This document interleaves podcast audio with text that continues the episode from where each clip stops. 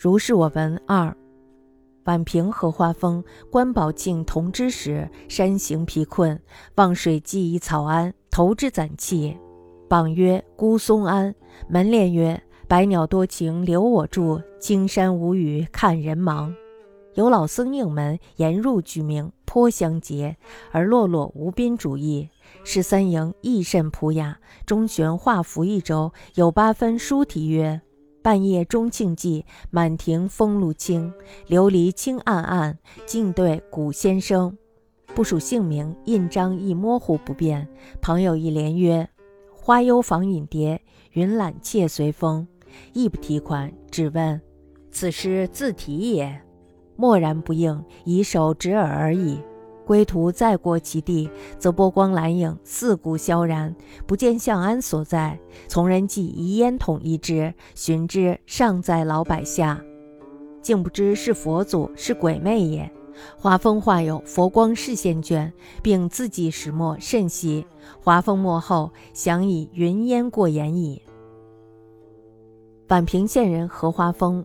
观居宝庆同之时，一天呢，在山道上行走，疲惫困乏，望见西边有一座草庵，于是呢，就到那里去休息一下。只见这个门上的匾额题为“孤松庵”，门联写道：“百鸟多情留我住，青山无语看人忙。”有一位老僧呢，迎出门来，并且呢，请他入庵落座，准备了茶水，香茶清冽。主人呢，却淡淡的，毫无热情待客的意思。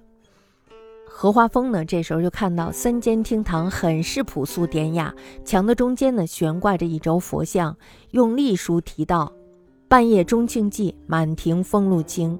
琉璃清暗暗，静对古先生。”未署姓名，印章呢也是模糊不清。旁边呢还有一副对联，写道：“花幽访隐蝶，云懒妾随风。”也没有什么提款，荷花峰呢？这时候就指着画联问老僧：“这是不是师傅自己提的呢？”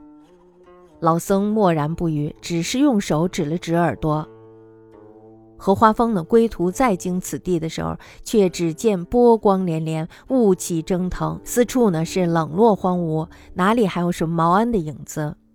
仆人呢，忽然想到曾经丢失了一支烟管，于是呢就找了一找，忽然发现仍然在古柏下。最终呢，不知道老僧是佛祖还是鬼魅。荷花峰呢画有佛光示现卷，并且呢详细的记载了事情的经过。